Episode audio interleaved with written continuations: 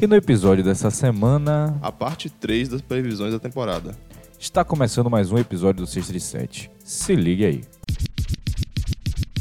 105, 102. And a steal. Miller retreats to the three-point line and hits again.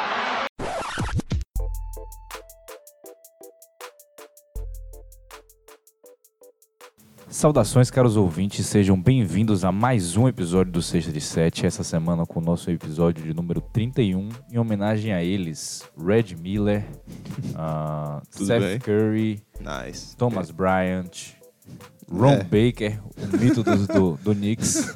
E um abraço especial para o ufanismo, o nosso Nenê, que joga com a camisa 31 também, jogou Aí. alguns anos com a camisa 31. Excelente. Então vamos começar o episódio dessa semana, onde a gente vai dar em- é, continuidade às previews da temporada, às previsões que a gente está fazendo. Essa é a parte 3 das previsões, onde a gente vai começar a falar dos times que foram para os playoffs na temporada passada da Conferência Leste. E hoje aqui para conversar comigo, ele, Arthur Rios.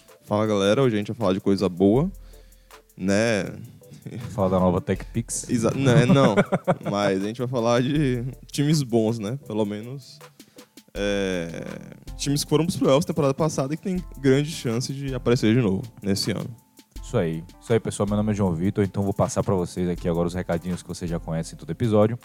É, nossas redes sociais é o arroba 637 no Instagram e no Twitter. Nosso site é o 637.wordpress.com e o nosso e-mail é o 637.gmail.com. Se você ouve a gente pelo Apple Podcast, pelo Spotify ou por qualquer outra plataforma, eu gostaria de deixar uma revisão, seria bastante interessante. Deixa aí as suas cinco estrelas se você gostou, a sua estrela se você não gostar. O importante é que você deixe a sua revisão, que ajuda bastante a gente. Então é isso aí, pessoal. Vamos começar o episódio dessa semana falando sobre os times que foram para os playoffs da Conferência Leste do ano passado.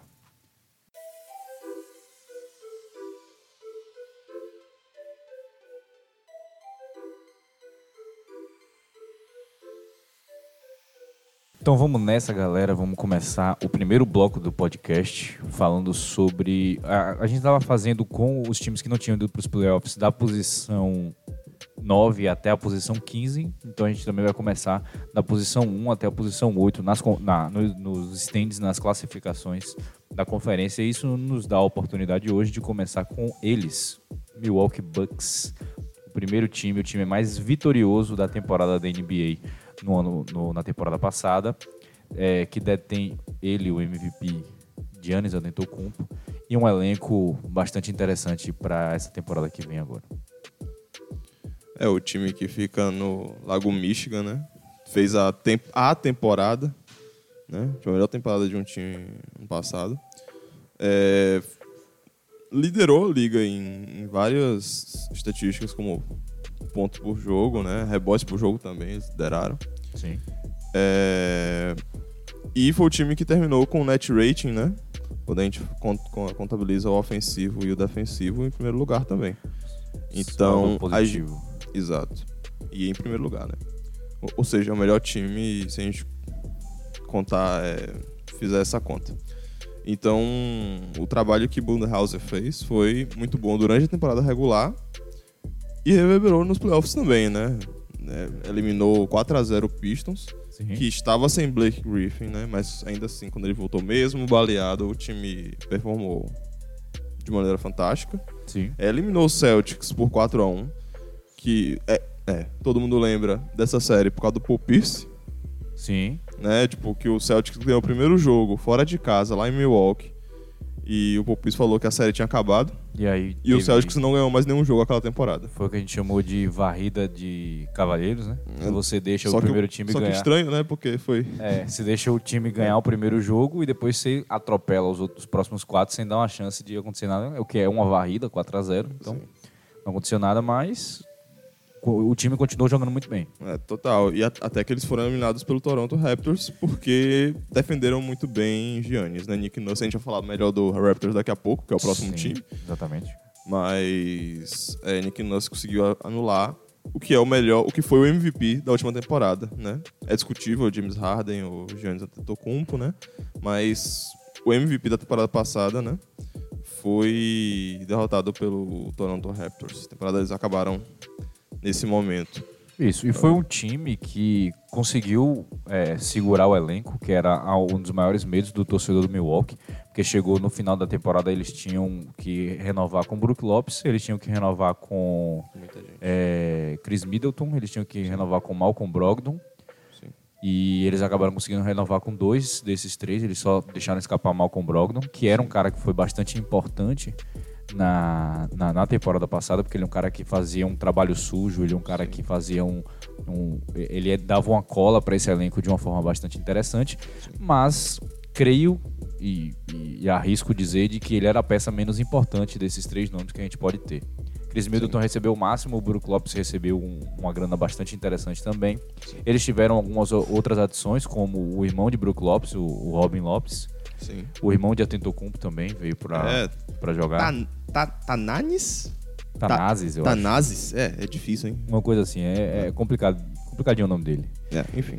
E é um time que ele tem tudo pra ir, mais uma vez, muito bem nessa temporada. Sim. Vamos falar de que eles tiveram, eles tiveram um salto na temporada passada, porque na temporada retrasada eles não tinham ido tão bem, tinham sido eliminados na primeira, é, é, no primeiro round do, dos playoffs, e agora eles conseguiram avançar cada vez mais, chegaram perto de, de uma final de conferência. E é um time que deve ter uma continuidade de trabalho interessantíssima. Quem sabe a gente vai ver uma mudança aí em relação ao Antetokounmpo. Ele, ele desenvolver uma bola de três pontos ou alguma coisa assim, é uma coisa que ele vem falando Sim, sempre. Sim, muito importante pro desenvolvimento dele, do, do time, Giannis ter um arremesso respeitável de três pontos, né?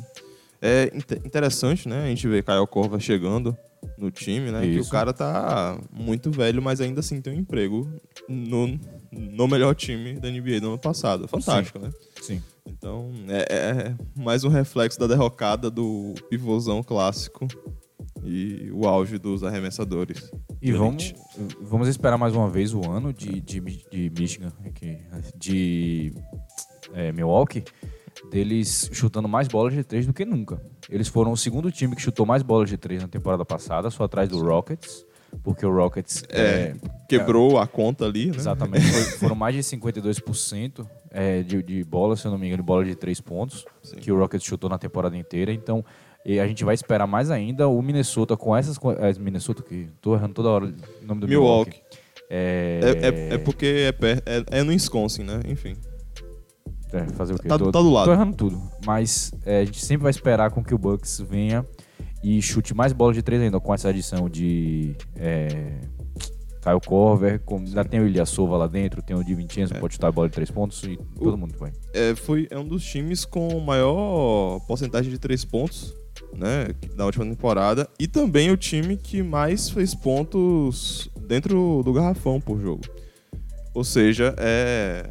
Né, só lembrando, a gente falou de dois times semana passada, o Pelicans e o Lakers, primeiro e segundo lugar, e o terceiro lugar é o Bucks. Ou seja, é um time que o Analytics, né? A grande Analytics fala que, tipo, é o time eficiente. Sim. São bolas de ou alto peso, né? Impacto, ou bolas ultra eficientes, né? Dentro do garrafão. E Giannis é, uma é um jogador que é bem eficiente dentro do garrafão, né? Atacando o defensor. E aí vem o Gi- Giannis Ball, que a gente fala, acho que toda vez que a gente fala do Bucks, a gente fala isso, você precisa cercar ele de chutadores, porque ele vai abrir espaço e os chutadores vão fazer o resto. E aí o que, que ele está querendo fazer agora é ele desenvolver essa própria bola de três pontos, porque ele pode ser uma ameaça de fora do garrafão também. Imagine a defesa, o quão a defesa ia ficar confusa se você colocasse um arremesso de três pontos ali que fosse na linha de 35% de aproveitamento. Você não aí É porque é aquele esquema tático, né? De dobrar para ajudar a defesa do garrafão contra Giannis. Se você tentar ajudar o defensor, né, contra o Giannis, você vai deixar o, o corner livre, né? Isso. A zona morta. Bom, e é, e é isso aí. Você tem mais é, é, alguma ressalva para poder falar em, em- quesito de estilo de jogo? Estilo de jogo não.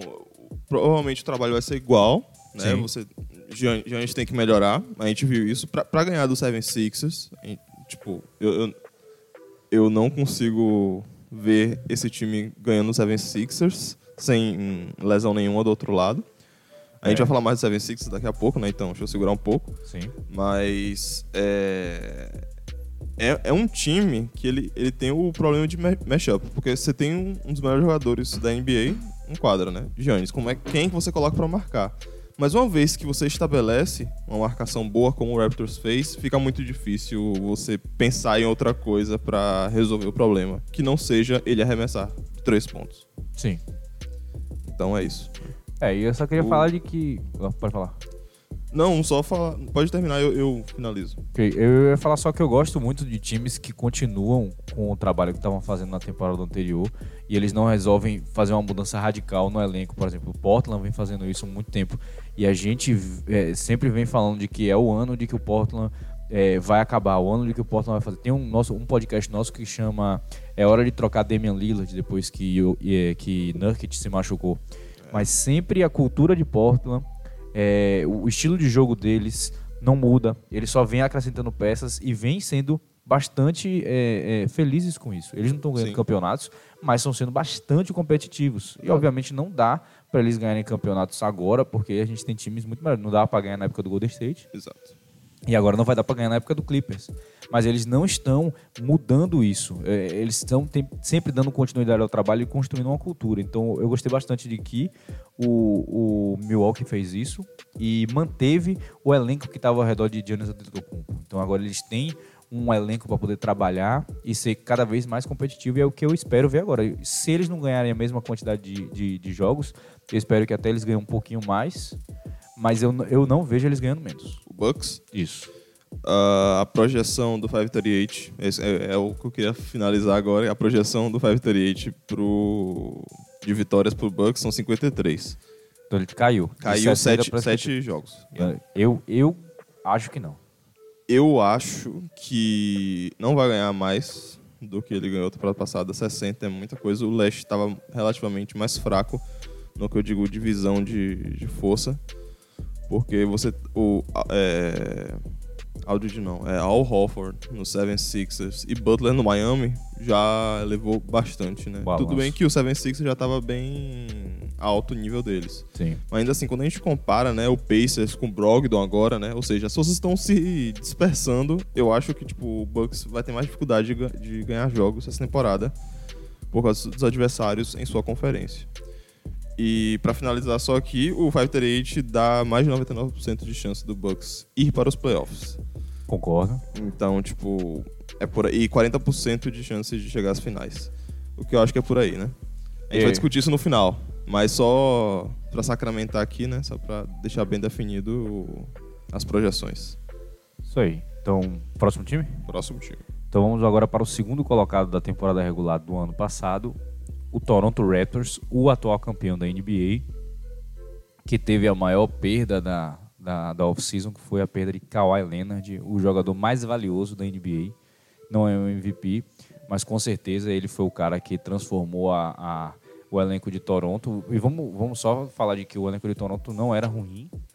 Ele só precisava de uma peça para poder conseguir fazer o que fez e essa peça foi Kawhi Leonard, inclusive uma peça de que ela excedeu o que precisava fazer, porque o que ele jogou não foi brincadeira. E eles terminaram no ano passado com 58 vitórias e 24 derrotas, 70% de aproveitamento.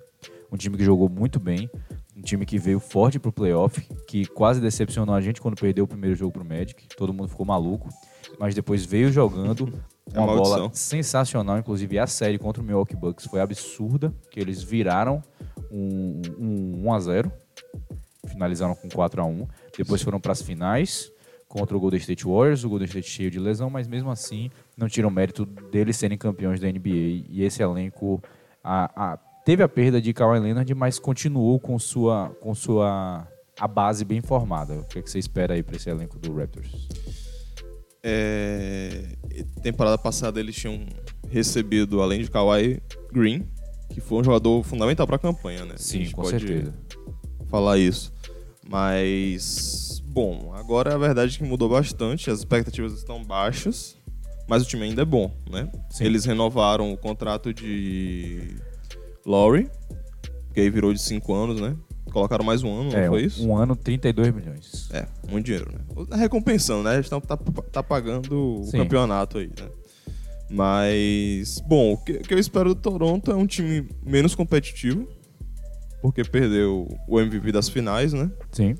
Mas, ao mesmo tempo, é um time consistente e, claramente, o jogador do futuro deles tem que ser Siakam. Exato. Ele tem que dar o, tem que dar o próximo passo para se tornar um grande jogador, uma estrela, que é o que o time precisa agora. Conseguiu. é, eles ainda têm Gasol. Sim. é, Por mais um ano, né? mais um ano. E com certeza vai ajudar nessa transição, né? Pra desenvolver ainda mais Siakam. Então, é um time que perdeu poucos jogadores, né? Green, Leonard, é, perdeu o Jeremy Lin, Luto. pois é. É, ma- mas são jogadores que, tipo, foram poucos jogadores, mas o impacto foi é muito grande Sim. é, dessa perda. Então, o que, que, que você acha? É, tipo, você acha que continua o trabalho? Porque o trabalho vai ser igual, né? É isso. De, O, eu acho que eles. o esquema, quero dizer. É, o esquema vai ser igual, eles vão estar jogando no esquema de Nick Nurse, a gente, a gente já teve uma, uma noção do que é esse esquema durante um ano, né? Mas agora a gente vai ver realmente o, o verdadeiro Nick Nurse dentro de quadra, porque ele não vai ter agora mais o auxílio de Kawhi Leonard, ele não vai ter aquele cara que pega e improvisa e decide dentro de quadra. A gente espera de que seja Siakam esse cara, mas a gente sabe que ele ainda vai demorar um pouquinho para se desenvolver. O que eu espero para esse Toronto é um time com uma defesa bastante interessante Exato. a lineup deles com Mark Gasol, Siakam, Kyle Lowry e Ibaka são caras que têm um, um potencial defensivo bastante grande. Então, eu quero ver esse time jogando muito bem na defesa. O ataque me preocupa um pouco. Kyle Lowry não é aquela força ofensiva toda. Então a gente, a gente espera mais uma vez de que Siakam traga essa carga of- ofensiva e ele assuma essa responsabilidade. E para mim vai ser um ano para Toronto de que eles vão ter que mostrar de que Siakam tá bem, Siakam joga muito bem, porque no ano que vem eles se livram do contrato de Kyle Lowry, de Mark Gasol, Sim. acho que também do contrato de Ibaka. Esses três viram free agents. E aí você vai ter um momento agora de você trazer peças para começar a reconstruir ao, torno de- é, ao redor de Siakam Sim. e você não vai precisar passar pelo draft e pelo tanque. E você vai ter cap, porque Kyle Lowry é 33 milhões por ano, Mark Gasol é 25 e Serge Ibaka é 23. Sim. Então você tem quase dois slots aí para colocar dois máximos, dois contratos máximos. Então, Que a free agency, que, a free agency que, não- que importa não é a do ano que vem, na verdade, é daqui a dois anos, né? isso, porque ainda vai chegar 2021. É, Isso. exato, que aí vem Anthony Davis, vem Giannis Antetokounmpo, mais gente. Davis a gente não sabe, porque Anthony Davis é, já tá acabando, né? Na verdade. O dele é, 20, é 21, não é não? Que ele fica free agent? Acho que sim, né? Eu acho que ele é tem... porque 2016 tá. É, eu tá, acho que tem, mas o, 2016, o, o que justo. importa é, eles têm que agora fazer o trabalho de enriquecimento do, do mercado, enriquecimento do time, desenvolvimento dos jogadores que eles têm para poder atrair os free agents, que vai ser agora no futuro. E esperar de que eles também não precisem passar por aquele pedaço inteiro de ficar sendo muito ruim para ir bem no draft, todo aquele pedaço.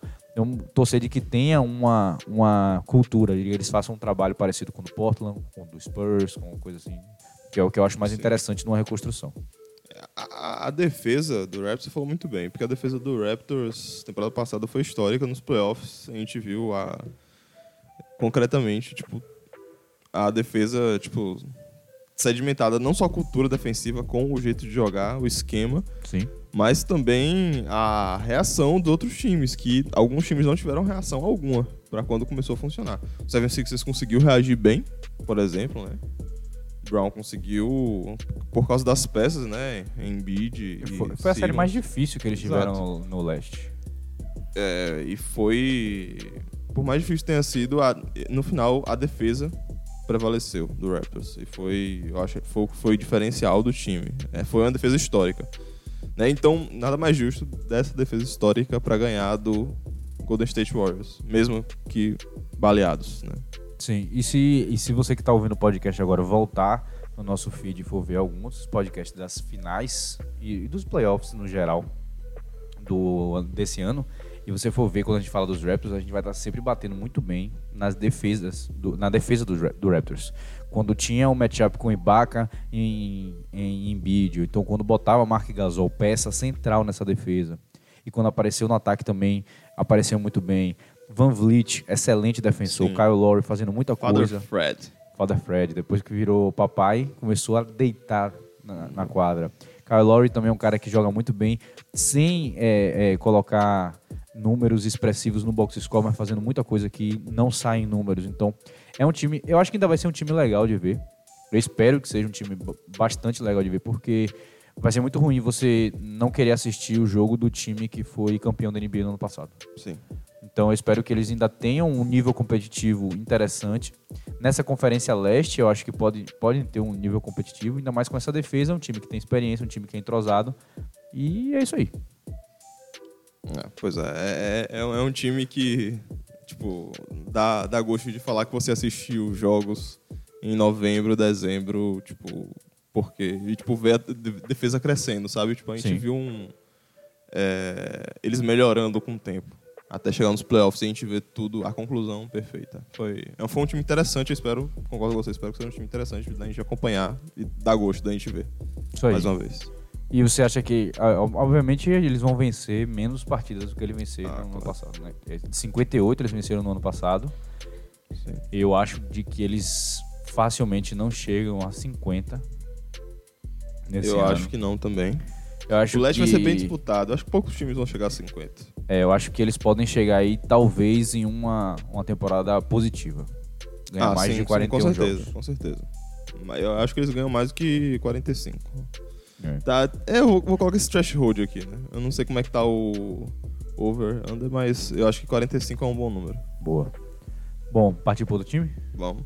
Então vamos agora para o terceiro colocado da temporada passada, que foi o Philadelphia 76ers, com 51 vitórias e 31 derrotas.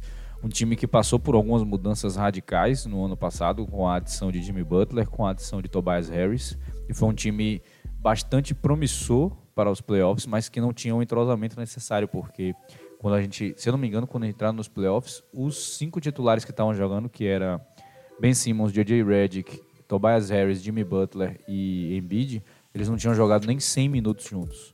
Então era uma grande dúvida Sim. de como esse time ia Sim. se portar nos playoffs em, em- em sentido de química. E foi um time que não decepcionou, mas não teve o playoff brilhante. Teve uma Sim. série difícil contra o Brooklyn, que Sim. teve que roubar um jogo fora de casa para É, poder foi. é, conseguir sedimentar mesmo essa vitória. E depois teve uma série complicadíssima com o Toronto Raptors. Sim. Teve também aquele quesito de Embiid estar gripado, o Embiid É. estava muito doente, passando muito mal, e mesmo Sim. assim conseguiu ter um impacto sensacional, mas quando ele saía de ele- quadra, E Criou um animal. caía muito, né? é, e Jimmy Butler foi o motor Sim. desse time. Mas agora vem com algumas adições bastante interessantes e esse time promete muito para essa temporada. É, só pra gente isso. é, O, o Brett Brown teve muito problema com lesão, né? O 76ers tem tido problemas de lesões desde sempre, né?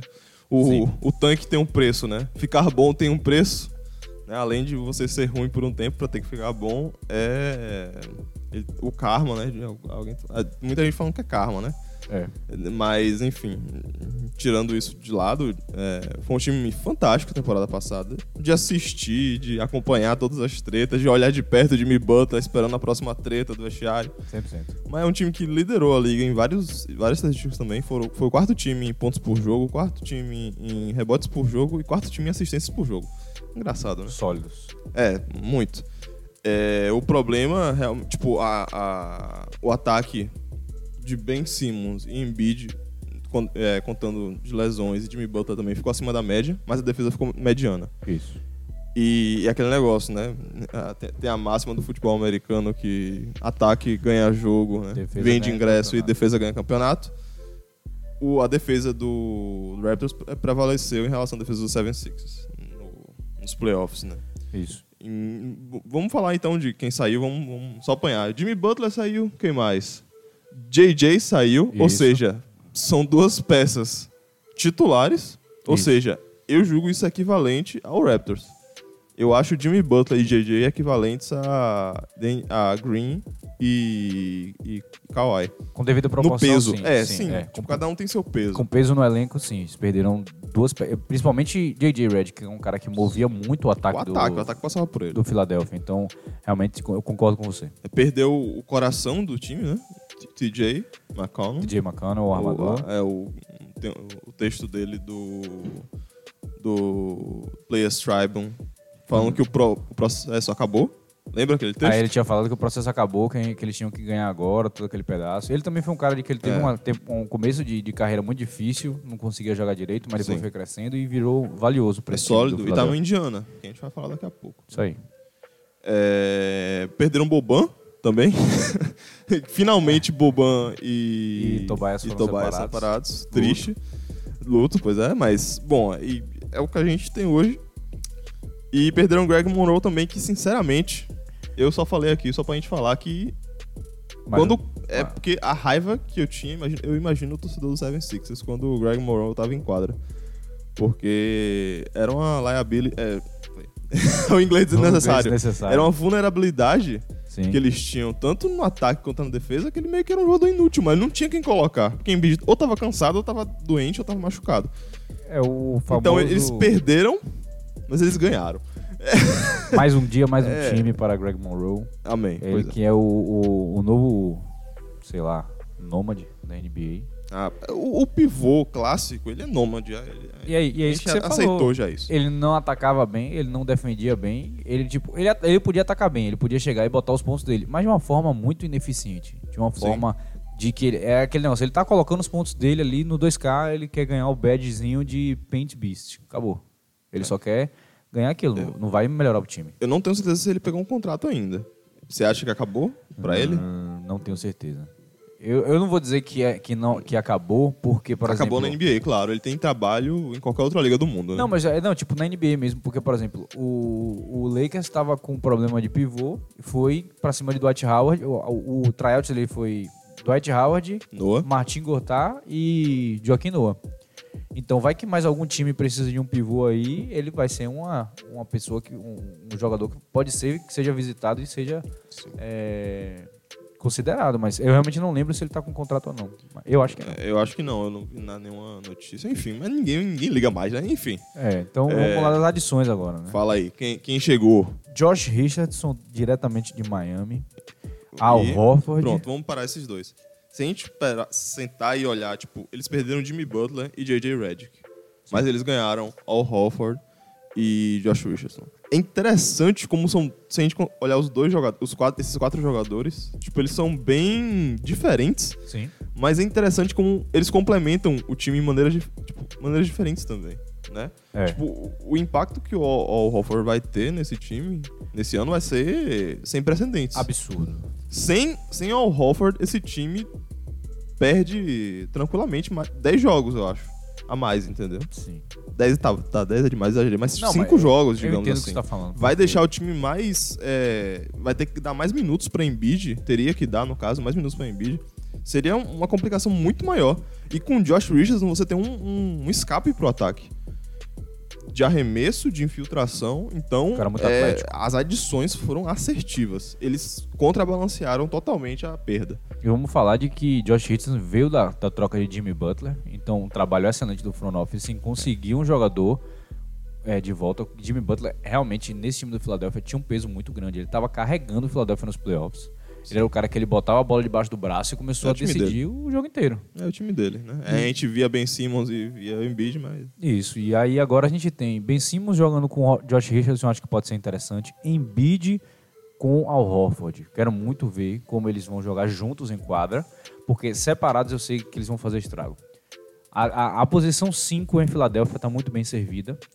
É, no momento que você quiser colocar só Embiid em quadra e depois só Horford em quadra, você vai ter sucesso. Os dois são pivôs grandes, muito, bom, muito bons defensores, bem na ofensiva, que chutam bola de três. Al Horford é mais confiável do que Embiid na bola de três.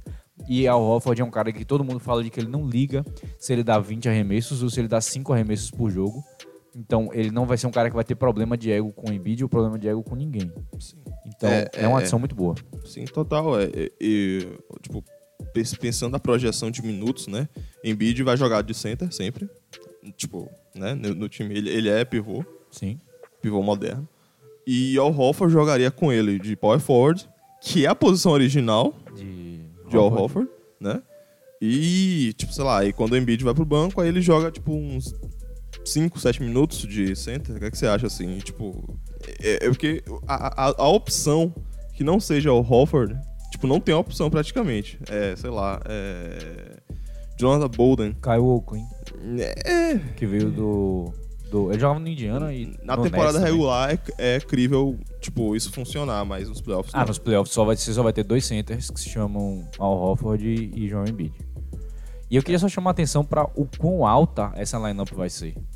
O cara mais Verdade. baixo em quadra vai ser Josh Richardson, que tem 1,98 para 2 metros de altura. Entre, Total. entre 1,98 e 2 e 2, eu acho. E depois você vai ter Embiid, que é um, um 7-0, né? Que, em pés, que é o- passa dos 2 e 13. Você vai ter Ben Simmons, que é 6 e 10, que tá perto dos 2 e 10. O cara é muito alto. Armador. Você vai ter armador, inclusive, é, Ben Simmons é mais alto do que Al Horford, ou seja, você vai ter um, um cara na 4 que vai ser um pouquinho menor que Ben Simmons. E é isso, né? Tem mais quem? Ah, tem o Tobias Harris. Tobias Harris que é 6'9", Sim, sim. que é um pouquinho Nota. mais baixo. Fantástico. Esse time de jogar no 2K, eu tô tarado aqui. Tá é, por- é porque, tipo, jogar com o 76ers, com o 19, pelo menos, tipo, eu não conseguia entender como as jogadas eram feitas, porque eu jogava muito mais com o Lakers, Sim. o playbook do Lakers, e, tipo, o playbook do 76ers é muito mais complicado, parece. E aí, tipo, é, você deixar o JJ se livrar, tipo, não funcionava bem, enfim. Eu não sei nem se é problema do jogo, ou... Porque, tipo, você assistindo um jogo do 76ers na, re- na vida real, é screen de Embiid no cara que tá marcando o JJ, JJ sai, Sai. passa, volta, corre, corre, corre, corre, pega a bola, tipo, o cara tá marcando ele ainda bem, mas ainda assim ele acerta a bola. E abre as oportunidades pra todo mundo. É, pois é. Enfim, é... Bom, outra- vamos, vamos ter- vamos terminar de falar quem chegou, né? Porque a gente deu uma pausa por Ah, é, causa... faltou A gente falou de dois só. Raul Neto. É, Raulzinho saiu do Utah, né? Vamos, ele, ele vai ter chances, eu acho, nesse Sim. time. Não, mas é, porque de armador, armador assim, de, reserva, eu vejo alguns, mas eu não vejo ninguém de nome tão interessante. É assim. isso, quem chegou também foi o Trey Burke, Sim. armador de Dallas. Tá chegando também no time. Talvez Trey Burke tenha mais minutos do que acho, Raulzinho. acho que provavelmente vai ter. É isso, mas durante a temporada regular, talvez a gente consiga ver mais Raulzinho do que a gente viu no, no Jazz, Sim. eu acho. Porque jogou muito pouco, principalmente nos playoffs, né? Esperava mais, mas Sim. às vezes não dá pra colocar o cara em quadra, mas eu gosto bastante dele. Eu gosto do, do- do estilo de jogo. O fanismo. Tem mais quem que chegou? Acho Ah, que que, todo mundo, né? é, eu acabei de falar, a gente falou o Trey Burke agora, né? Complementando o Raul, né? Ou seja, pegaram armadores, Sim. né? O, o Kyle O'Quinn, que você falou, a gente já falou já, né? E o, o Norvel Pell, que é rookie. É. Ah, Bom, ah, vamos lá, vamos falar do, dos grandes problemas que eles tiveram no ano passado. Ben Tá. Simmons e a bola de três. Ben Simmons acertou a primeira bola de três de sua carreira na pré-temporada, o que deixou muita gente feliz, mas o que depois deixou muita gente frustrada, porque como é pré-temporada, não conta nos stats oficiais da NBA. Então, para o que falamos até agora, é, Ben Simmons não acertou nenhuma bola de três oficial na NBA. Mas o que mostra, pelo menos, de que ele está se esforçando, eu diria que ele está trabalhando para trazer essa bola de três e ele finalmente ser uma ameaça justa quando ele não está em transição ou atacando o garrafão de forma veloz e absurda. Total. É, é uma complicação, né? É, é um problema que não necessariamente você quer ter, porque tipo, ele é um grande jogador, Sim.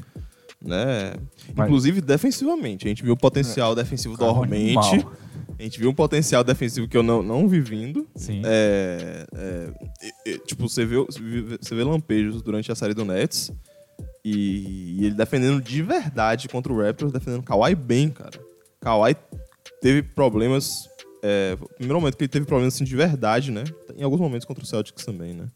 Sim. Teve problemas. Mas, tipo, principalmente contra o 76ers, com Ben Simmons marcando ele muito bem. Butler falar- também. Butler é um marcador muito bom, a gente sempre, sempre soube disso. Vamos falar de que Ben Simmons é um cara de 2,8 de altura, que é armador. Ele tem uma velocidade de armador, ele tem agilidade de armador no corpo de uma pessoa gigantesca. Sim. Então ele tem um potencial defensivo absurdo.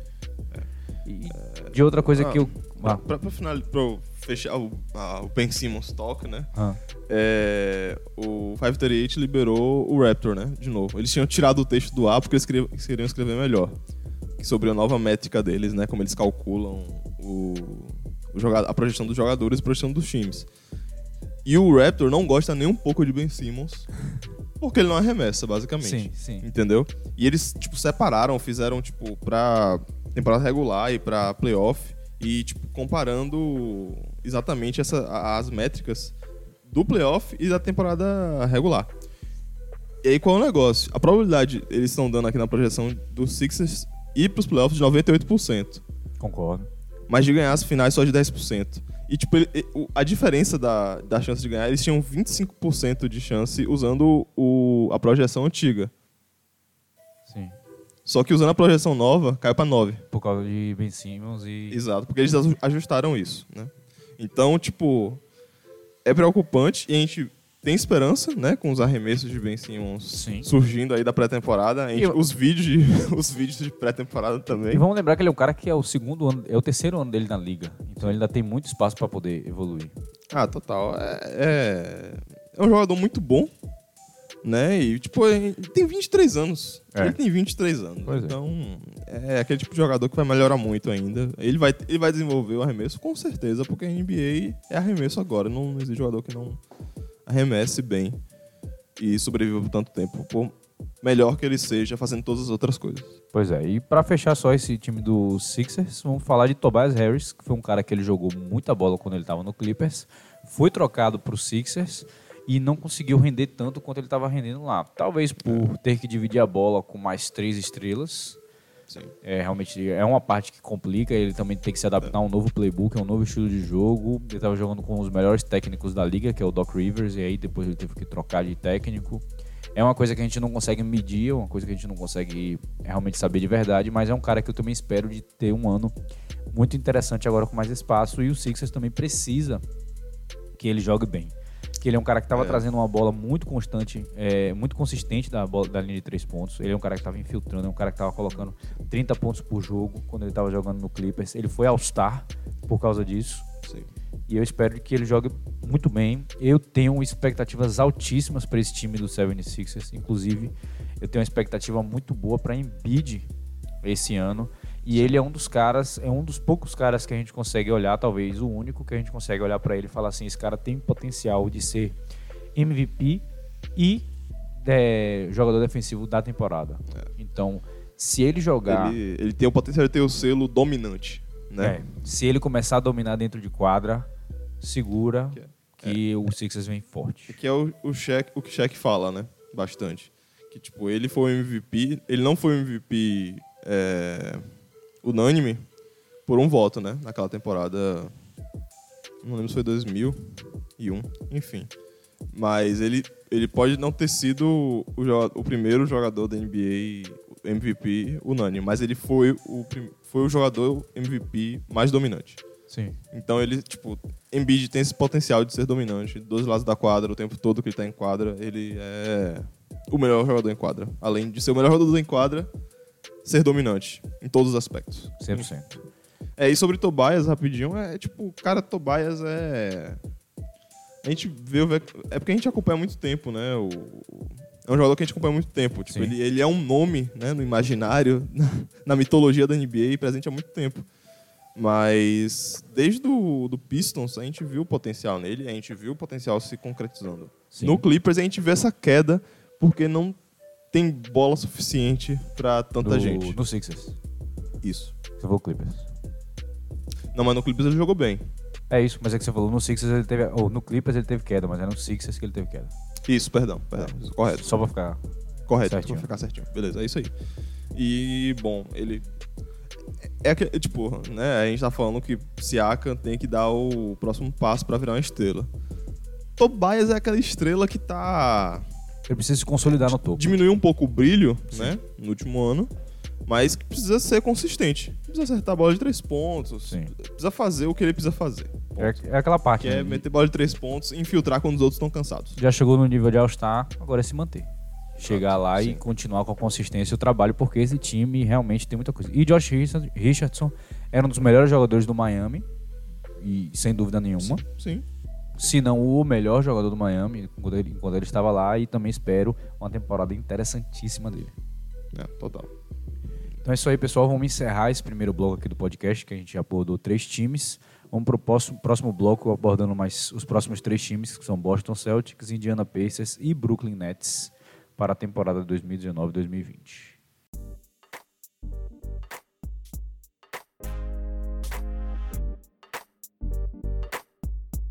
É, vamos agora pro bloco, próximos três times. Vamos começar com o Boston Celtics, né?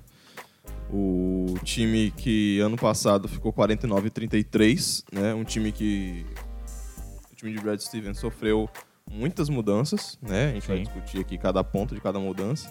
É muita polêmica também e tipo, a imprensa de Boston não é a melhor imprensa dos Estados Unidos. Não. Tá atrás de Nova York? Talvez. Tá atrás de Los Angeles? Talvez. Mas tá lá em cima de querer resultado e querer que o time seja, tipo, o melhor time da NBA, né?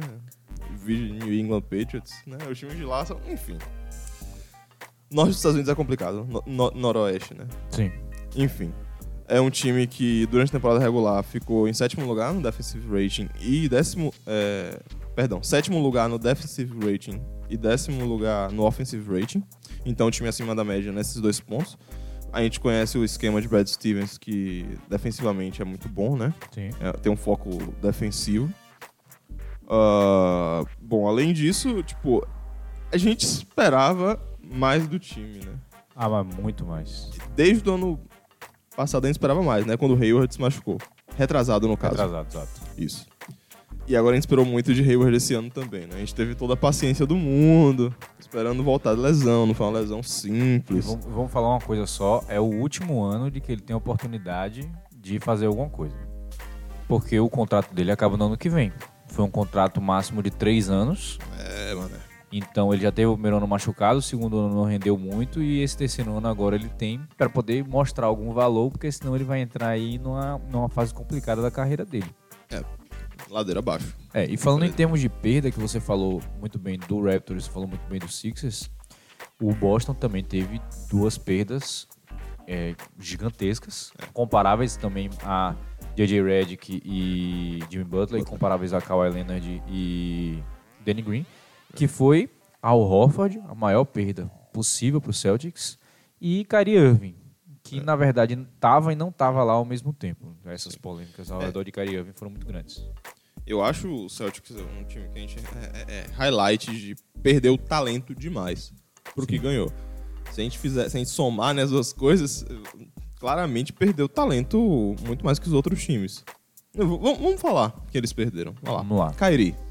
Al Horford. Independente do que aconteceu no passado, quando ele jogava, É, ele jogava. É. E ele entregava. Menos na última série. exatamente. Mas ele Porque- ganhou muitos jogos. Porque a imprensa, nossa, você tem que fazer ponto, não sei o que lá. E tipo, ele tava jogando mal, continuou jogando mal. Sim, Enfim. Al Horford, sem palavras. que é a, a, a peça central do time. Aaron Baines, que era muito importante. Muito sólido quando vinha do banco. E outros dois, eu tinha esquecido de um, ainda bem que tá aqui, ó. Marcus Morris e Terry Rozier. Exato. Ou seja, Marcus Morris que facilmente ganhou sozinho uns 5 jogos pro Celtics, principalmente no início Por da aí. temporada passada. por aí. Colocando 30, 40 pontos do banco, Sim. jogando muita bola.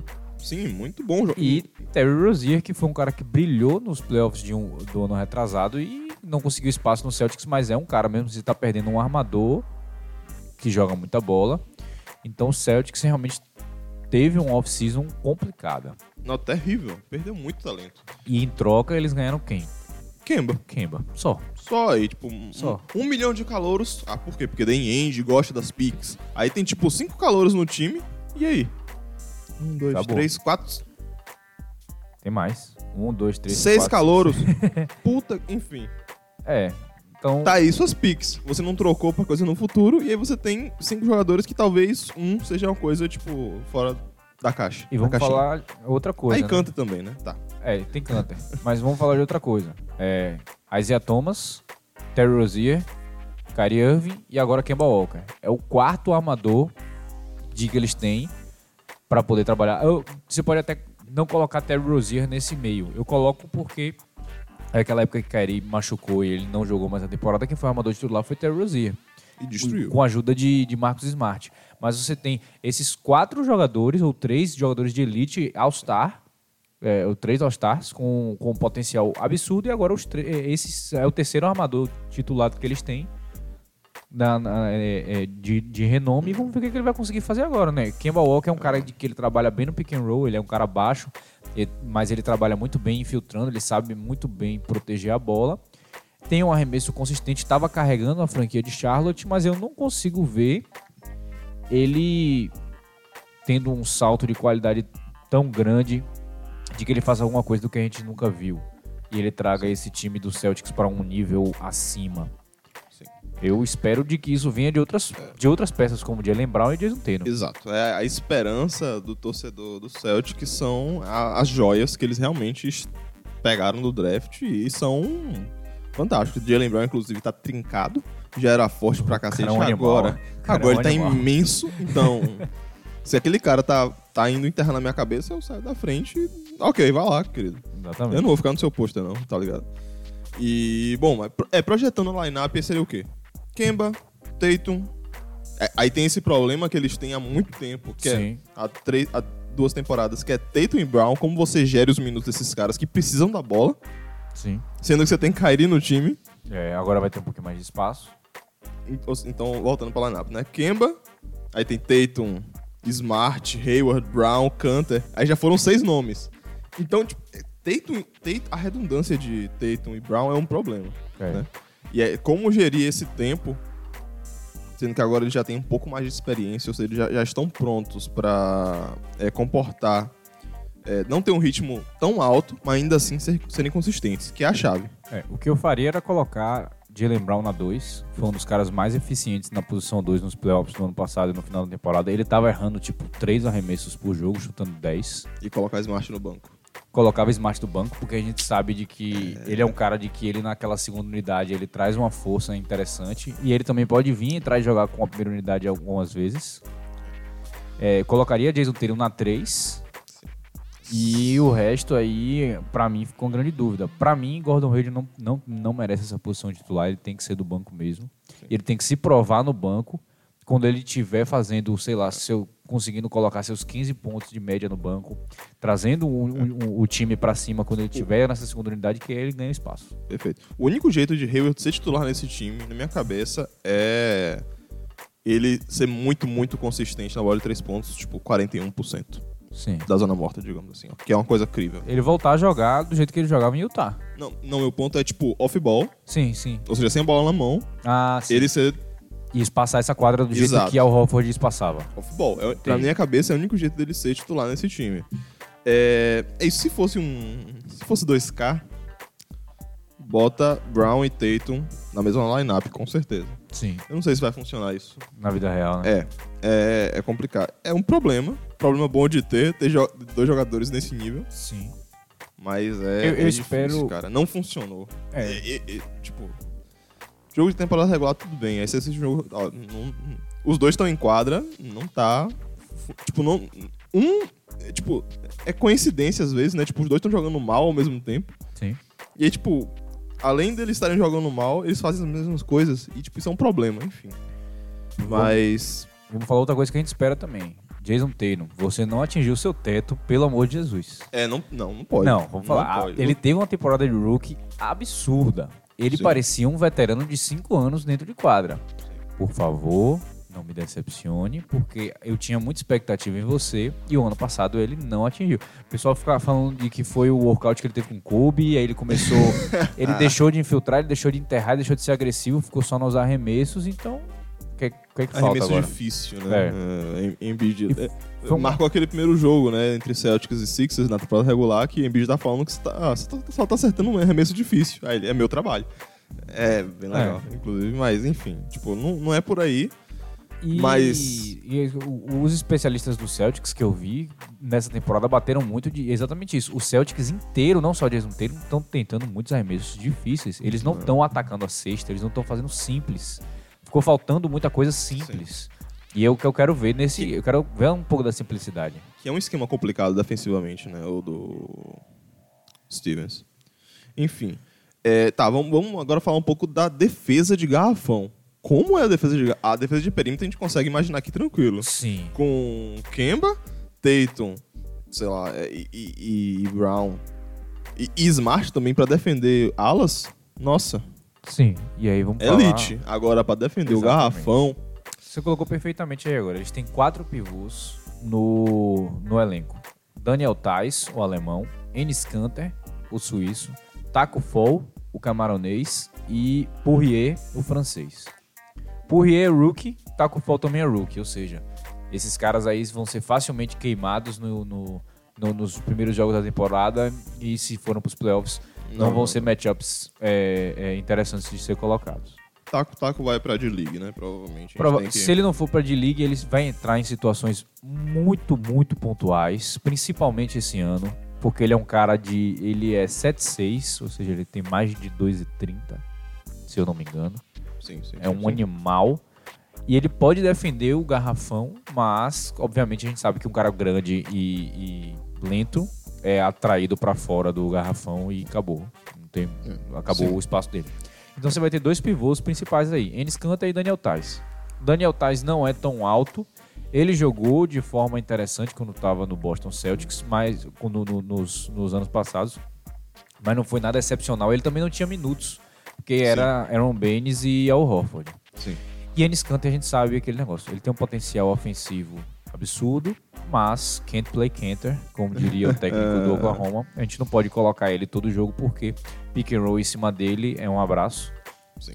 Mas ele jogou nos playoffs também uma bola muito, muito interessante quando ele tava com Portland. o Portland. Então, mas é preocupante.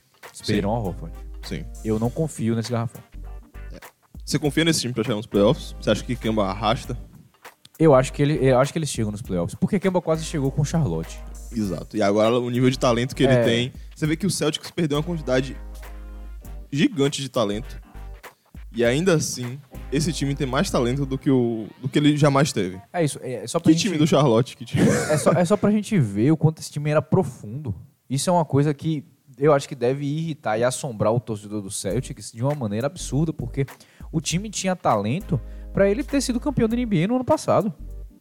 Era um time pra ser projetado pra chegar nas finais do ano passado. É um time que tá batendo na porta toda vez, desde a Isaiah Thomas. Talvez seja um karma até por eles terem trocado a Isaiah Thomas, porque é, é, foi absurdo o que eles fizeram com esse cara, mas mesmo assim, era um time com muito talento. Era um time com é, Jason, é, Jason Tatum, Jalen Brown, Al Horford, Kyrie Irving. Era um time pra jogar muita bola. E não conseguiu, não chegou né, nessa expectativa e agora não vai conseguir também de novo. Não vai ser campeão. E vamos ver o que, é que eles conseguem fazer aí. É, vamos, ver quando a gente for é, fazer a projeção de qua- quais vão ser os nossos times como os playoffs. Mas eles têm talento ainda, mesmo perdendo tanto É. talento. Então, segue o jogo. Próximo time agora, Indiana Pacers, que terminou a temporada do ano passado com 42, não, 48 48. 34, um pouco a mais de 50% de aproveitamento. Um time que estava jogando uma bola muito legal, um time que tinha do banco vindo Sabonis, um cara que tinha, um Sim. time que tinha o, o jogador mais evolu que evoluiu na temporada retrasada, Vitor Oladipo, jogando uma bola Sim. sensacional. Chutador de elite, Bogdan Bogdanovic. Sim. É, Que mexe bola. Miles Turner, o cara que está há dois anos de estar dois anos de ser um superstar. Então, era um time que estava Rapaz. jogando uma bola muito legal. Tinha um esquema muito bem definido, mas foi acometido por lesões e acabou perdendo a temporada. É, a lesão, né? É, é- é- qualquer time que per- per- perde sua estrela, acabou, né? Exato. Sua, sua chances de título caem drasticamente. Foi o que aconteceu com o Indiana ao perder Vitor Oladipo. Ah, o, elenco de suporte não foi suficiente, né? Turner, é, Sabonis, Sim. não importa quem você coloca lá, não, não, não tem como é, sustentar a, falta de Oladipo, que se machucou também na temporada retrasada, mas que ainda assim, tipo, o time foi bem, né? Sustentou. Sim. A gente viu de novo o time se sustentando, chegando até os playoffs, mas vendo que tipo, não foi o suficiente pra, pra fazer mais, né? Tava, tava, tava muito longe de fazer algo a mais do que eles fizeram. Sim. Então é isso. Então o Oladipo precisa voltar e voltar na forma que ele tava. Tipo, na projeção que ele tava indo. Tipo, só melhorando, só melhorando, É. só melhorando. Espero muito que ele volte saudável, de que ele volte sem nenhum tipo de sequela, porque ele teve uma lesão muito feia no quadríceps. É, e espero que ele continue jogando essa bola que ele estava jogando, porque era um dos meus times favoritos de assistir o Indiana. Sim. É, gosto muito do Manta Sabonis também, que, que veio do banco e que era candidato para mim a vencer. Ele, ele foi candidato? O quê? Ele foi Sabonis? finalista do sexto homem? Foi, né? Foi Sim. ele, Montres e Lu. e Lu. Ele, pra mim, tava fazendo um caso sólido. Obviamente, ele não pode vencer desses dois, porque esses dois no Clippers estavam fazendo mágica. É. Mas ele é um cara que joga muita bola. Eles tinham também é, o Bogdanovic, que eles perderam. Que era no cara importante, que foi o cara que tentou chamar essa responsabilidade no playoff e jogar e trazer os números que o Oladipo trazia, mas obviamente ele não é nenhum Oladipo, ele não é nenhuma estrela, mas ele é um cara, era um cara valioso que eles acabaram perdendo. É... e, De fato, a, a, a porcentagem de bola de três pontos vai cair, né? Não, tipo, de. Tá, a- o acerto de três Sim, pontos vai cair, porque perdendo, perdendo o Bogdanovic. E. Talvez não, porque tá chegando o Brogdon. A gente vai chegar lá no quem chegou e quem saiu. Vamos Isso lá. Eu só queria falar aqui que, tipo, o banco dele teve o melhor net rating. Sim. Ou seja, o ataque tipo, e a defesa excelentes comparado com os outros times. O- banco deles ficou na frente do Bucks, que era um banco bom também, né? Sim, e do Raptors também. né? E do Celtics também, né? Que, É, que é. era lotado. Então a gente vê que é um, e Nate McMillan, ele faz um time muito interessante. Esse, esse time do Indiana era um dos melhores times pra assistir no ano passado. Até, menos nos playoffs, Total. porque aquela série dos playoffs do Indiana contra o foi. Boston foi uma das coisas mais horríveis que eu já vi Foi, foi triste. Foi bem triste. Foi tipo, as- os primeiros três jogos não passaram de 90 pontos. Sim. Não foi? E é tipo, não foi passaram de 90 pontos em que a gente tá em 2008 e o jogo foi lindo, não. Foi tipo um jogo terrível que ninguém acertava nada, então tem esse negócio que a gente deve balancear, mas de resto é um dos times mais divertidos para assistir. Tem um banco interessante e teve algumas adições que podem é, dar continuidade à cultura do time de uma forma promissora. Que a gente sempre falou também no ano passado, nos podcasts, se vocês forem visitar os podcasts antigos, principalmente quando a gente fala do Indiana, a gente falava de que esse time tinha a capacidade de ser um time do futuro sempre. É, era um time do futuro com Sabonis, com Oladipo, era um time que tinha tudo para daqui a três anos estar num nível competitivo excelente. É, total, né? Vamos falar de quem eles perderam, né? Perderam Bogdanovic, né? A gente já discutiu um pouquinho que é chutador de elite, né? Mete bola. Darren Collinson. Tyreek Evans, Sim. né? Um nome importante. Corey Joseph.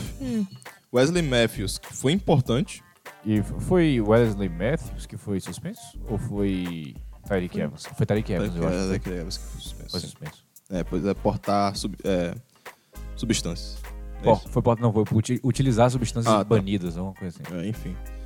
Ah, e perderam também um jogador importante que é Young, né? Tadeusz Young Sim. e Kyle Quinn.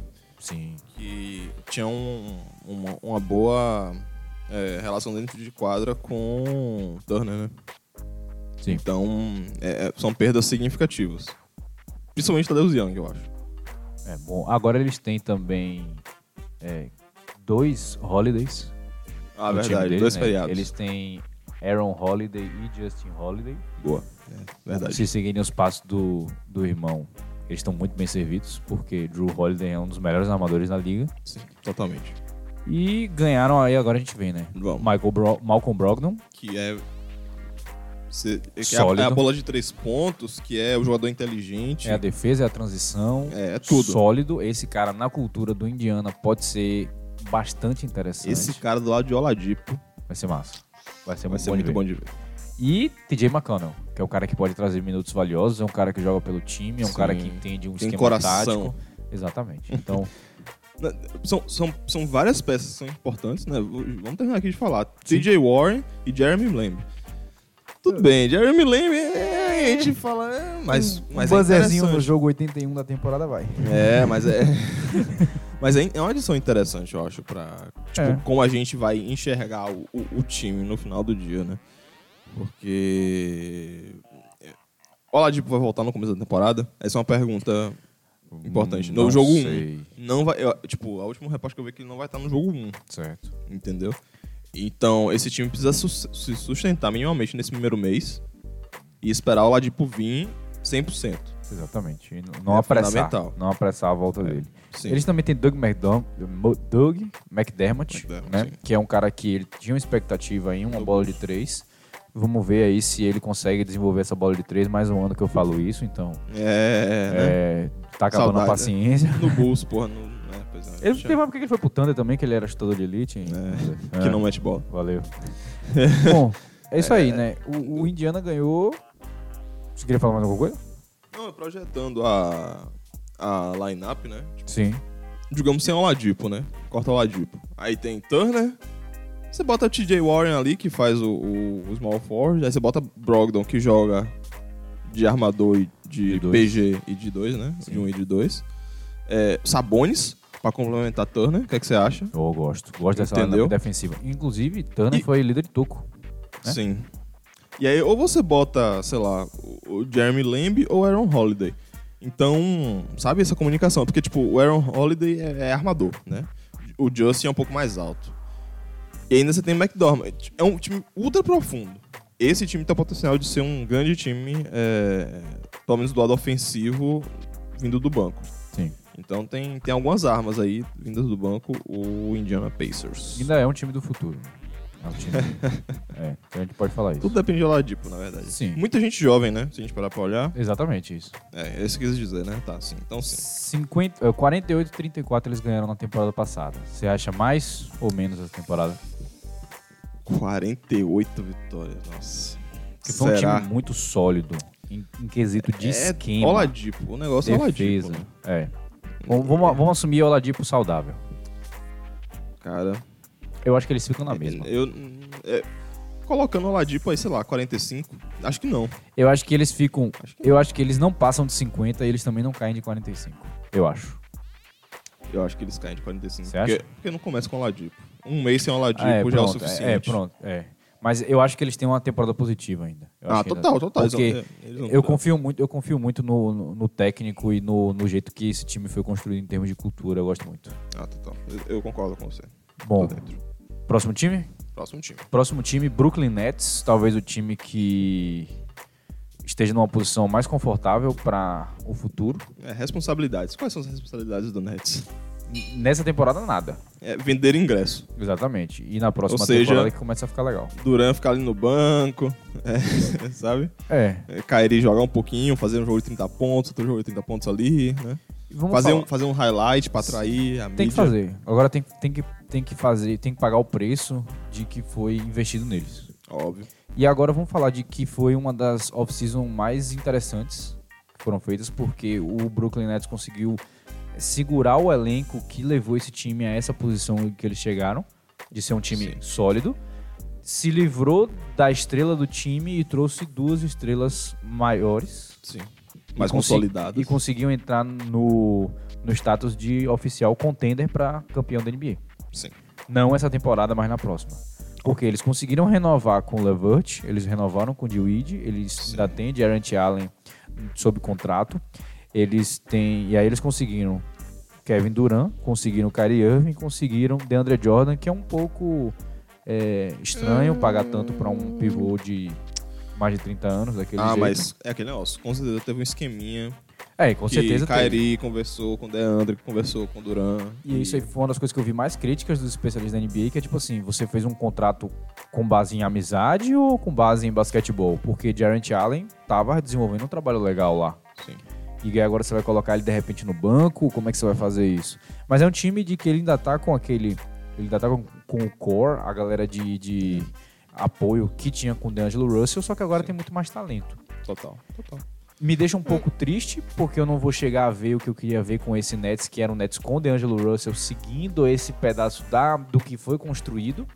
Mas também eu tenho que tirar o chapéu, porque foi construído para chegar nesse momento. Sim, exatamente. É. Você absorve o contrato de.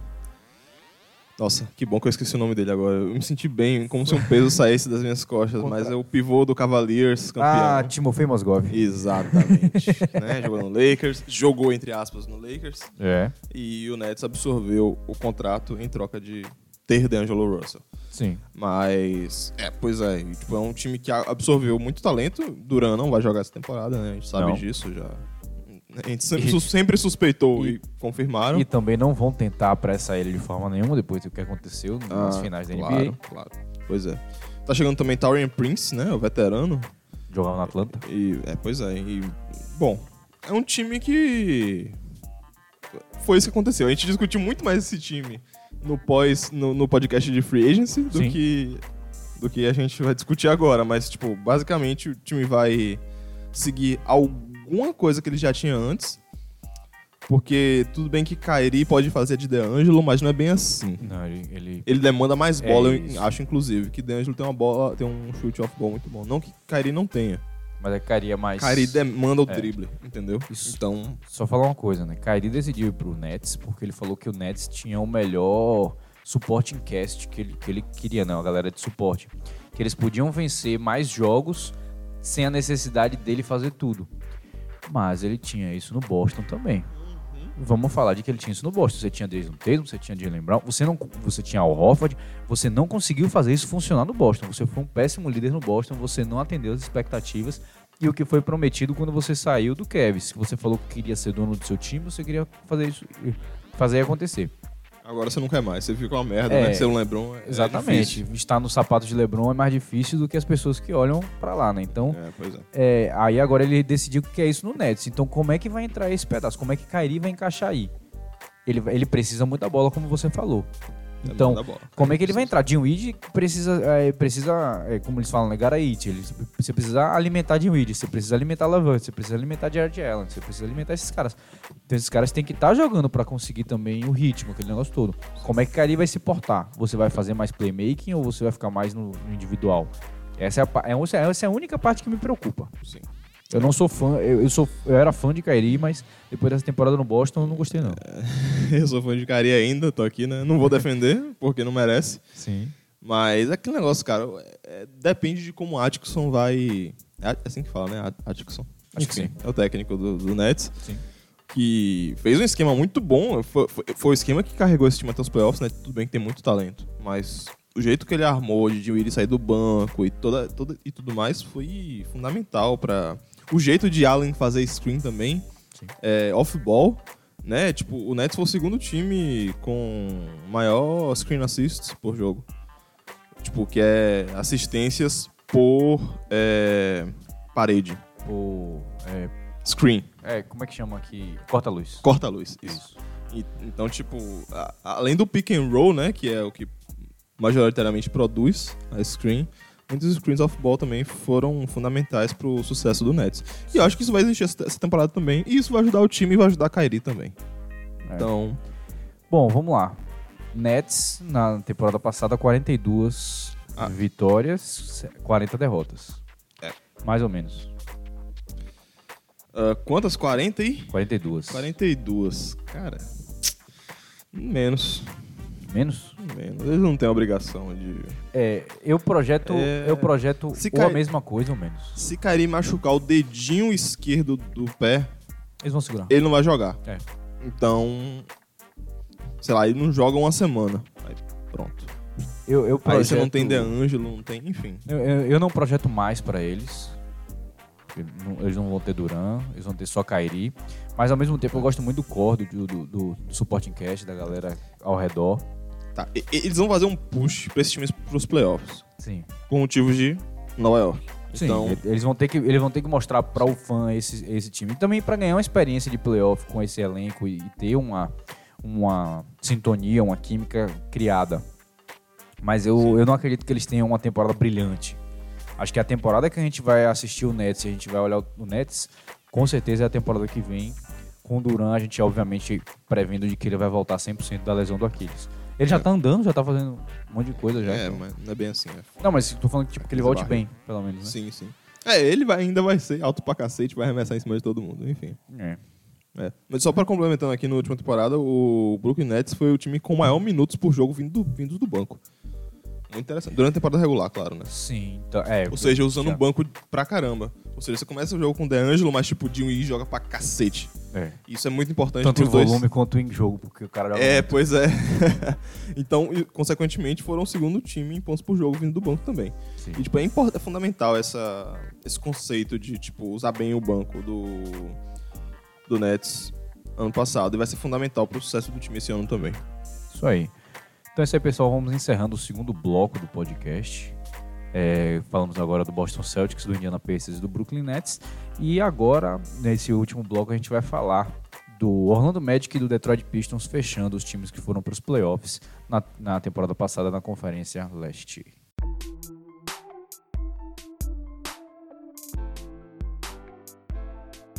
Então é isso aí, pessoal. Começando o último bloco do podcast, agora falando sobre o Orlando Magic e o Detroit Pistons. Vamos começar com o Orlando Magic, a sétima posição dos playoffs do, da, da Conferência Leste do ano passado, que terminou o recorde com o mesmo recorde do Brooklyn Nets, 42 e 40.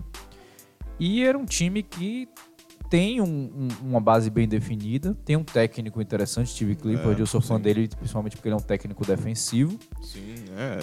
Saiu o Frank Vogel, chegou Isso. o Steve Clifford manteve o, o esquema, a ideia, né? O Isso. conceito do time. E foi um time de que a gente, a gente pode elogiar isso, né? É um time bem formado, tem umas peças bastante interessantes, mas umas peças de que não entregam É, o que tem- poderiam entregar. Eu diria que tem decisões de draft questionáveis, eu Ah, diria, sim, né? sim. Escolhas de draft. Porque não é culpa do Steve Clifford, que a gente saiba, Sim. mas é, a- as escolhas de draft de Mobamba, por exemplo, são questionáveis e, enfim, a gente viu o reflexo disso na temporada passada. Tem que começar a pagar, né? É que esse time ir pros playoffs é muito mais mérito de estar no leste do que mérito próprio. Não, tá, é foda falar isso, porque, tipo, a defesa, a defesa deles foi excelente Sim. e como eles montaram as peças dele foi, tipo, muito, foi de maneira inteligente para o sucesso que eles tiveram, né? 42 vitórias, É. E uma, coisa que uma eu, mais do que 50%. É. É. conhecido, né? Uma coisa que eu gosto é de que eles deram continuidade ao trabalho que eles estavam fazendo na temporada passada. É, e adicionaram algumas peças interessantes que podem ah, dar uma, uma apimentada no jogo do Magic. Mas Sim. o que é mais interessante é que o core foi mantido. Nikola Vucevic ficou. Né, eles ainda têm o Evan Fournier e eles ainda têm o Aaron Gordon, que é um cara de, que eu tô esperando de que consiga dar o salto que ele precisa dar para se tornar Sim. um jogador interessante, mais interessante, porque ele é um cara que Sim. promete muito. Um cara muito forte, muito rápido. Sim. Ele só precisa ser um pouco mais consistente, tomar mais algumas decisões. Claro. Eu ouvi o Zach Lowe falando de que ele provavelmente vai se tornar o melhor jogador que ele pode se tornar quando ele perceber de que ele não é uma super estrela, mas de que ele pode ser extremamente valioso jogando fora de- desse dessa iluminação, desse spotlight. Sim, sim. E ele perceber isso. Mas mesmo assim, temos aí algumas peças que vieram e Mobamba vai voltar a jogar agora que ele estava lesionado. Sim, então sim. vamos ver o que, é que vai acontecer aí. É, pois é. A, a a adição né, do, do Magic é Amino. Isso. Alfaruk Amino, vindo diretamente de Portland. É o cara que é, é o, o power forward, que é meio small forward, que arremessa bem às vezes. Quando tá jogando contra o Thunder, ele arremessa. É, e depois não. É, enfim, esse é meu ponto. E Fez o trabalho sujo quando tinha que fazer. durante quatro anos, né, no Portland, Sim. fez esse trabalho e o Portland não quis pagar, basicamente. É. Bom, mas Bom, é. é, o Magic, o Magic não tem muito o que falar. A gente É. tem Mobamba pra desenvolver. Tem A uma coisa que a gente- tem que falar. A gente vai chegar, na, eu vou chegar nele daqui a Tá. pouco. Tá bom. Mobamba pra desenvolver, Aaron Gordon pra desenvolver, Evan Fournier tem que jogar o que joga na seleção francesa, Por favor. porque Por favor. não é possível, né? É, Jonathan Isaac é um cara que eles têm muita expectativa nele, principalmente defensivamente. Vamos ver o que, que ele consegue fazer agora. Foi um cara de que eu ouvi muito com- quando ele entrou na liga. Vamos ver o que, que ele faz agora na sua segunda temporada. Terence Ross, eles ainda tem sob contrato. Vucevic é a peça central desse jogo. Jogou é. muita bola no A estrela passado. do time. Vamos ver se eles conseguem envolver esse cara mais no esquema e trazer, e conseguir tirar o máximo dele, porque ele realmente é um cara muito talentoso. E temos a grande estrela da, do, do Magic, o cara que a gente quer assistir. Eu assisti o primeiro jogo da temporada, da pré-temporada do Magic, só para ver esse cara brilhar. Markel Fultz. Também conhecido como primeira pick. A primeira pick Geral. é o cara que esqueceu como joga basquetebol. Também, exato. Então, vamos lá. Tenho expectativa nele sim. Ele é um cara de que, tirando a parte do arremesso, ele é muito talentoso. Ele mostrou que ele é muito talentoso. No arremesso, ele esqueceu. Vamos ver se ele consegue fazer isso agora. Mas entra toda aquela questão. Ele estava no Philadelphia, pressão. Vamos ver se agora, processo, Embiid. É, Jimmy Butler chega ele vai ter que competir com o Jimmy Butler pela, pela É, posição. tá. Agora ele tá sem pressão, vamos ver se ele consegue É. desenvolver. Sem pressão, mais ou menos. né? Um cara desse, eu acho que não existe mais isso de não ter pressão. Ele pra sempre É. vai ser a primeira pick, pra sempre ele vai ter, vai carregar esse peso aí. Pelo menos ele tá rico agora, né? Porque ele ganhou 13 milhões, ele vai ganhar 13 milhões esse ano, então. É, mas ainda assim é tipo de. Ele vai ter pressão, Sim. mas eu acho que agora vai ser saudável pra ele, entendeu? E essa é a diferença principal dessa nova, desse novo capítulo do Markel Fultz, que eu acho, tipo, quando ele se tornar importante pro time, aí ele vai finalmente começar a progredir na carreira dele, vai melhorar, eu quero dizer, né? Vai Sim. começar a se firmar, é, ou não. Ou, ou vai que dá errado de vez. É, porque os armadores são de DJ Augustin, Markel Fultz e o Michael Carter Williams. Isso. Não é isso? São esses três caras, são os armadores do Magic, se a gente... Isso. E vamos falar também que Michael Carter Williams foi Rookie of the Year em 2012. Então tem, é, tem esses... Ninguém lembra mais dele.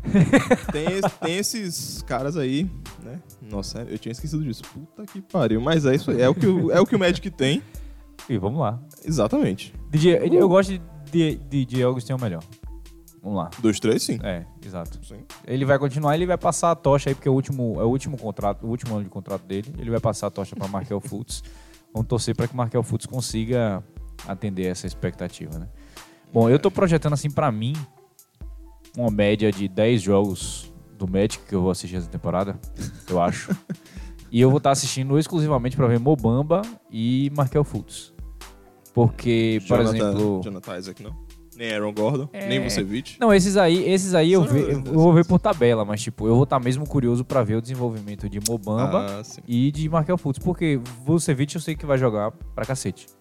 E provavelmente eu vou assistir muitos compactos do jogo só pra ver como o Vucevic tá jogando dentro de quadra. Mas pra assistir, prestando atenção mesmo, eu vou querer assistir mais Markel Fultz e Mobamba. Boa, boa, boa. É, mas não vão ser muitos jogos do Magic que a gente vai assistir. Eu- eu- Mas, vamos falar, né? Eles estão dando continuidade ao trabalho. 42-40 no, numa temporada passada. Quanto você acha que eles vão? Mais Por aí. menos. Por aí? Por aí. Eu tô, eu tô dando. Eu acho que eles não ganham menos.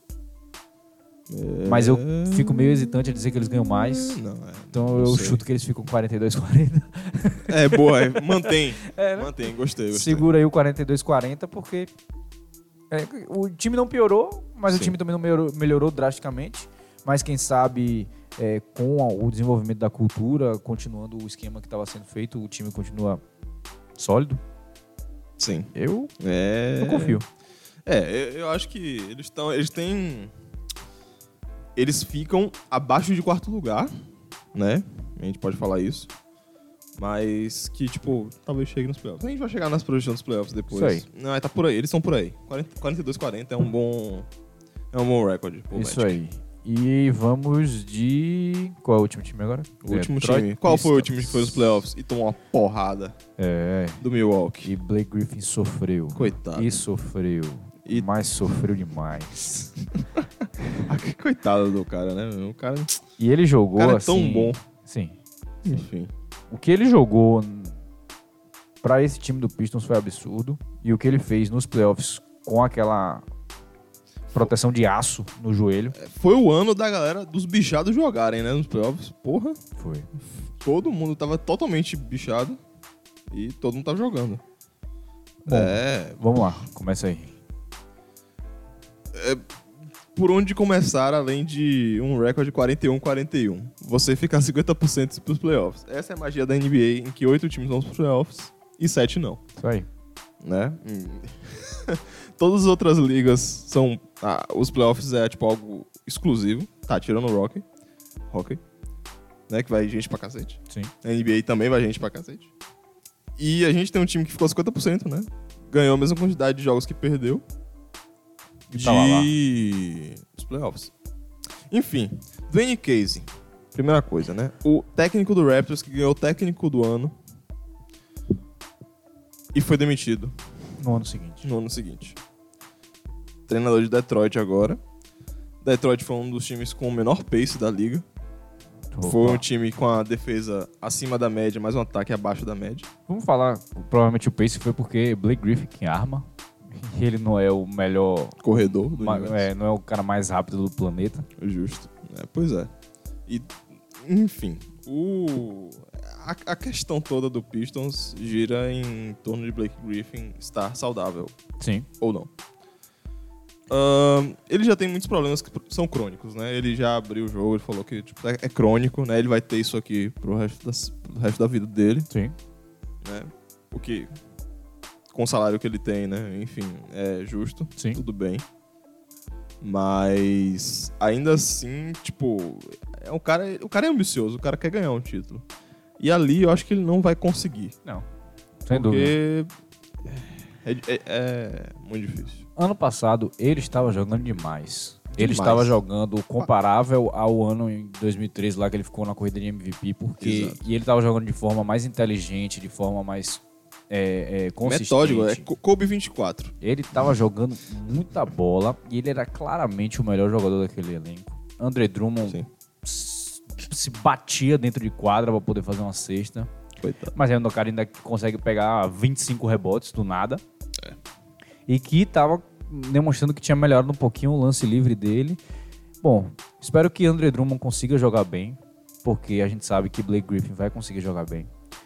E a gente tem aí um cara muito interessante para assistir, que chama Derrick Rose, que agora está no Exatamente. Pistons. Saiu do Teve uma Minnesota. temporada sensacional no ano passado.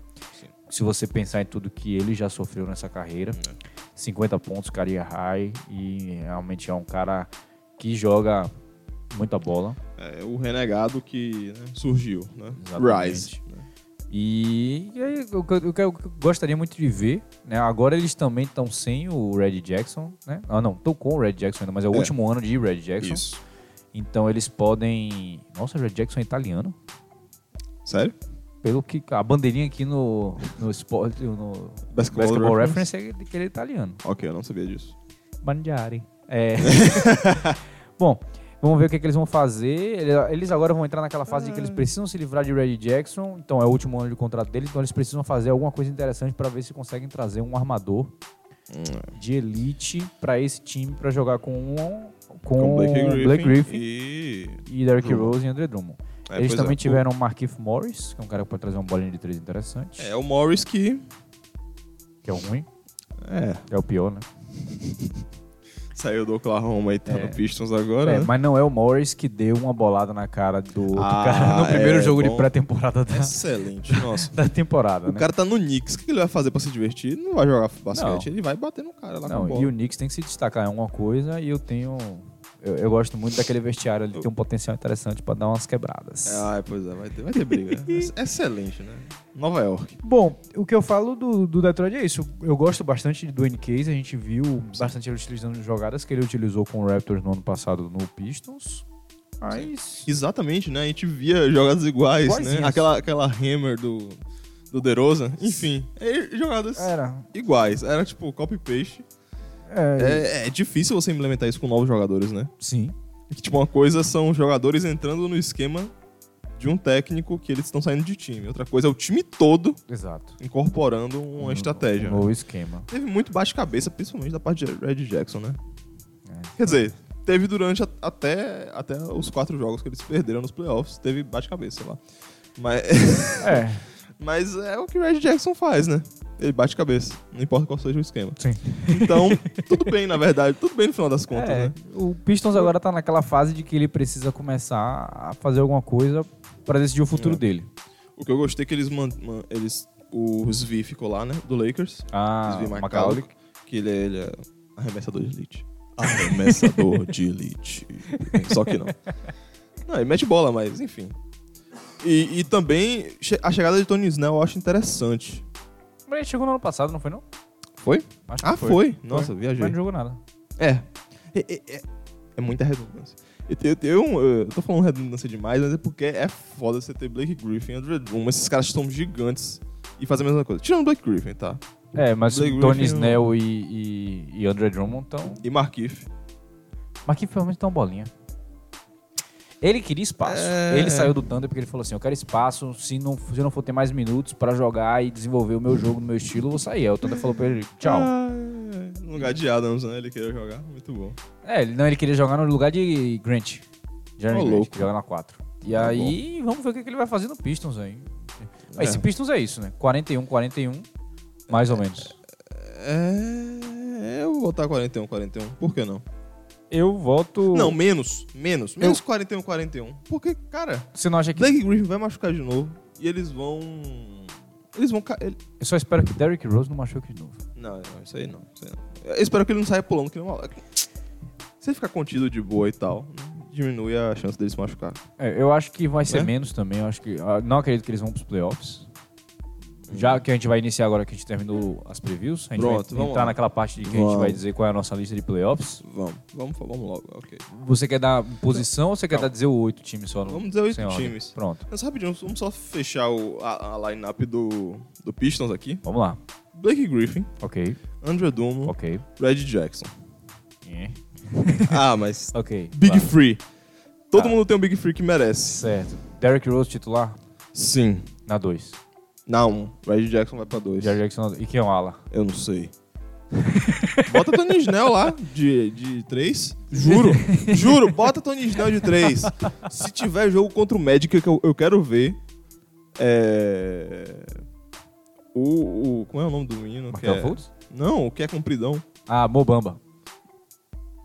Não, não. Isaac. Isaac é muito Ah. Jonathan, Isaac. Isaac contra Tony Snell. Tony Snell. Os, os dois jogando de três. Acho que é Mobamba. Olha que loucura. Ah, mas Mobamba é 5. Pode ser Jonathan Isaac que joga 3. Ok. Isaac é muito compridão. Ele é- tem a wingspan. É, como é? Envergadura muito grande. Sim. Eu lembro do draft dele. É Enfim. porque Mobamba tem a maior da NBA, né? Sim. Sim, é, tá, é por isso justo. Enfim, eu, eu quero esses caras que são Kevin Durant jogando de três. Só que sem arremesso, sem grife e sem barba feia. É. O Pistons é isso. Menos que 41 é a previsão do sexto. Ah, Joe Johnson. Ah, ISO Joe. Diretamente da Big Three. ISO Joe está de volta cara na que NBA. quebrou a liga do, do Ice Cube, foi MVP, MVP das finais, campeão, conseguiu um contrato. Bom, Vai jogar. é, Vai ser ISO. Ele vai estar lá. Não. Não. Vai ser Ninguém Joe. vai dar bola. Ele vai ser Joe. Em- Em uma jogada que ele fizer, tipo, pedir isolation e ele errar o arremesso, Dwayne Casey não bota mais ele em quadra naquele dia. Eu te Pois garanto é. aqui e agora. Ontem ele jogou bem. Não, precisa. Ele é bom. Ele só podia ser mais do que ele é. Aí outra coisa interessante, Mais novo. é pra começar, né?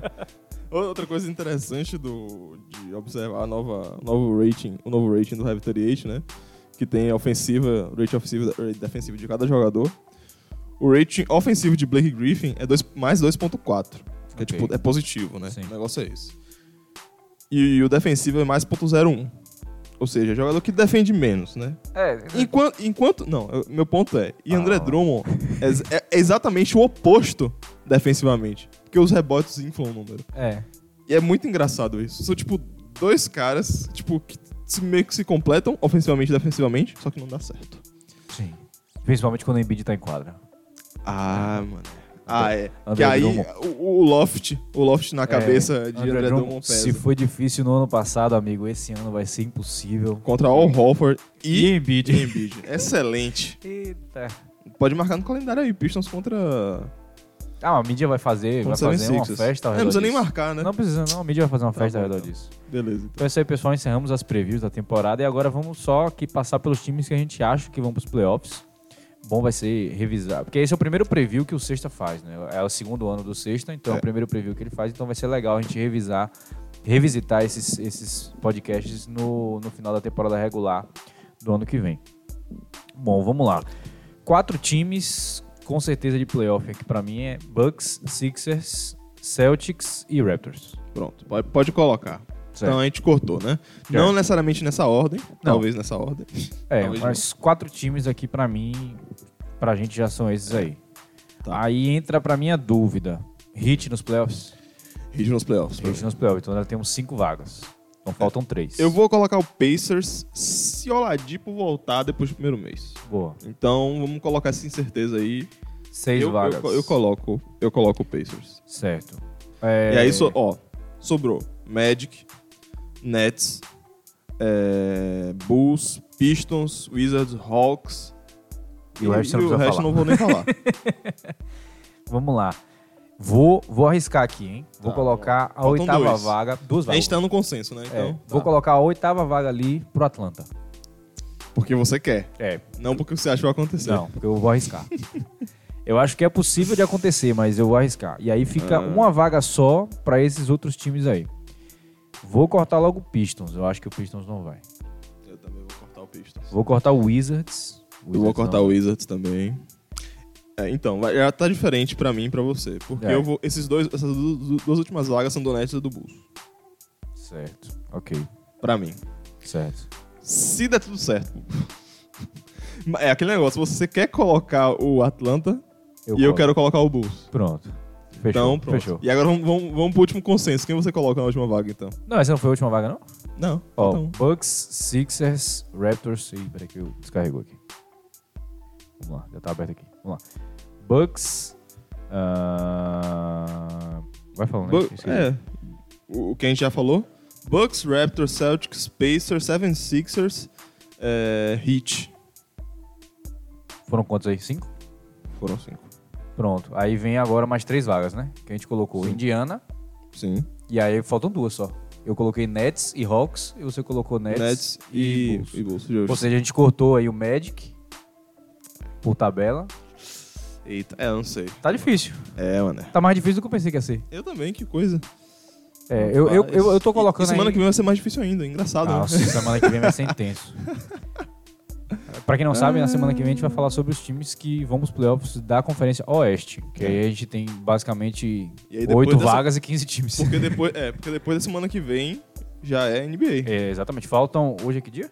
Hoje é 13. Hoje é dia 3, faltam Mais 9 22. dias pra NBA. É, amém. Amém. Glória.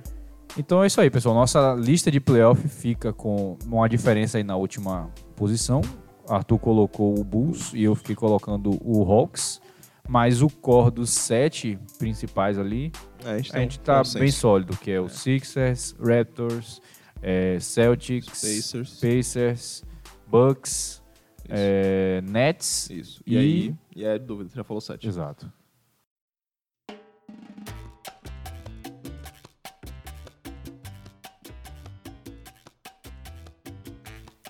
Então é isso aí, pessoal. Com uma hora e trinta de gravação, mais uma vez um podcast com bastante conteúdo. E agora, é, finalizando a Conferência Leste, a gente vai encerrar as gravações aqui agora. É, queria agradecer a você que ouviu o podcast dessa semana toda até agora. Muito obrigado pela sua audiência. As nossas redes sociais são arroba 637 no Instagram, arroba 637 no Twitter. Nosso e-mail é 637.gmail.com e o nosso site é 637.wordpress.com. Se você ouve a gente no Apple Podcasts ou no Spotify ou em qualquer outra plataforma que você conheça, por favor, deixe uma review com a sua crítica, o seu elogio, sempre ajuda a gente bastante. Bom, e é isso aí, muito obrigado, até a próxima. Valeu, pessoal. Até semana que vem. Semana que vem vai ser difícil. É, aquele abraço. Aquele abraço.